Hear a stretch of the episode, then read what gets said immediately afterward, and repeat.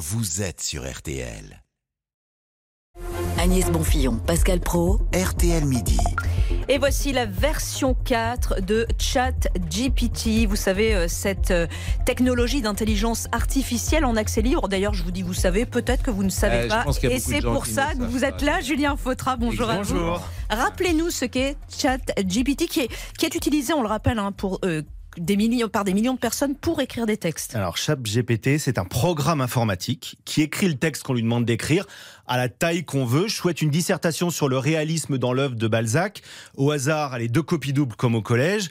Le programme informatique ChatGPT euh, écrira un texte de deux copies doubles sur le réalisme dans l'œuvre de Balzac. Mais il sera personnel, c'est ça qui est intéressant. C'est pas une note Wikipédia. Exactement. C'est une intelligence artificielle. D'accord. Donc elle sera adaptée à vous d'une certaine manière. Alors il y a des risques. Oui, oui. Le premier risque auquel on pense, c'est que la dissertation à la maison n'est plus écrite par l'étudiant euh, lui-même, mais par la machine, euh, ce qui n'aurait plus beaucoup d'intérêt d'un point de vue scolaire. Bon, la triche, ça a toujours existé, mais c'est une nouvelle façon de tricher à laquelle les, les profs sont désormais confrontés. Euh, ce qui fait peur en réalité, c'est que ChatGPT est doué et convaincant. Le programme informatique a emmagasiné des milliards de données et est capable de les restituer en quelques secondes Et ce n'est pas fini, hein, le logiciel s'améliore. à une vitesse ahurissante. La version 4, euh, GPT-4, vient de sortir avec non seulement des milliards de données en plus, mais surtout, surtout Pascal, la capacité d'avoir un raisonnement logique.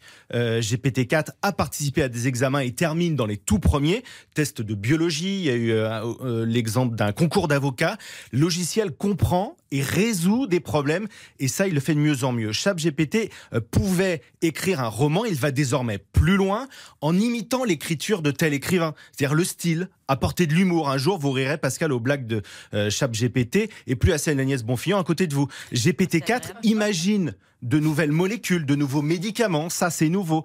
Euh, il, analyse aussi désormais des images. Par exemple, vous lui donnez une image, une photo avec des œufs, de la farine et du beurre, vous lui demandez quelle recette je fais avec ça, Hmm. et il vous la donnera. Une Bon. photo de votre frigo, il vous dira que votre jambon est périmé. Bon, ça, ça n'a pas forcément d'intérêt, mais vous faites une photo, par exemple, d'une page de lecture et il vous fait un résumé de cette, cette page, que vous venez de lui faire Absolument. En, en, en trois secondes. en trois secondes. Voilà. C'est ça l'intelligence artificielle. C'est quelqu'un qui réfléchit à votre place, qui écrit à votre place, qui parle à votre place, euh, qui voit à votre place dans, dans tout ce que ça peut avoir d'effrayant hein, aussi. Mhm. Euh, je vous le répète, c'est un logiciel à qui on, on demande de raisonner, donc d'avoir un raisonnement comme un humain. Et vous avez testé. Et je l'ai testé. J'ai mis, un- euh, je l'ai mis un peu à l'épreuve, ChatGPT. Il y a, il y a- il y a beaucoup de choses qui sont bluffantes parce qu'il a un niveau de connaissance qui est immense.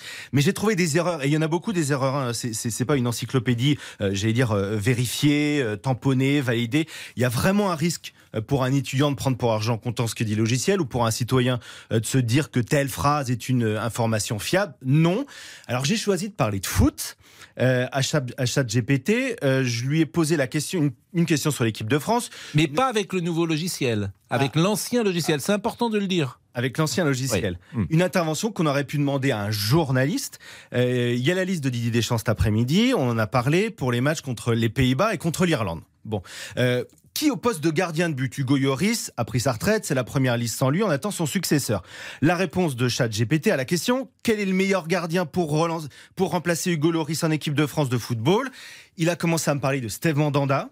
Ah bon, d'accord. Puis Alphonse Areola, le gardien numéro 2 et, et numéro 3 à la Coupe du Monde. Puis les noms de Mac Maignan, Alban Lafont, Benjamin Lecomte, Gauthier Larsonneur.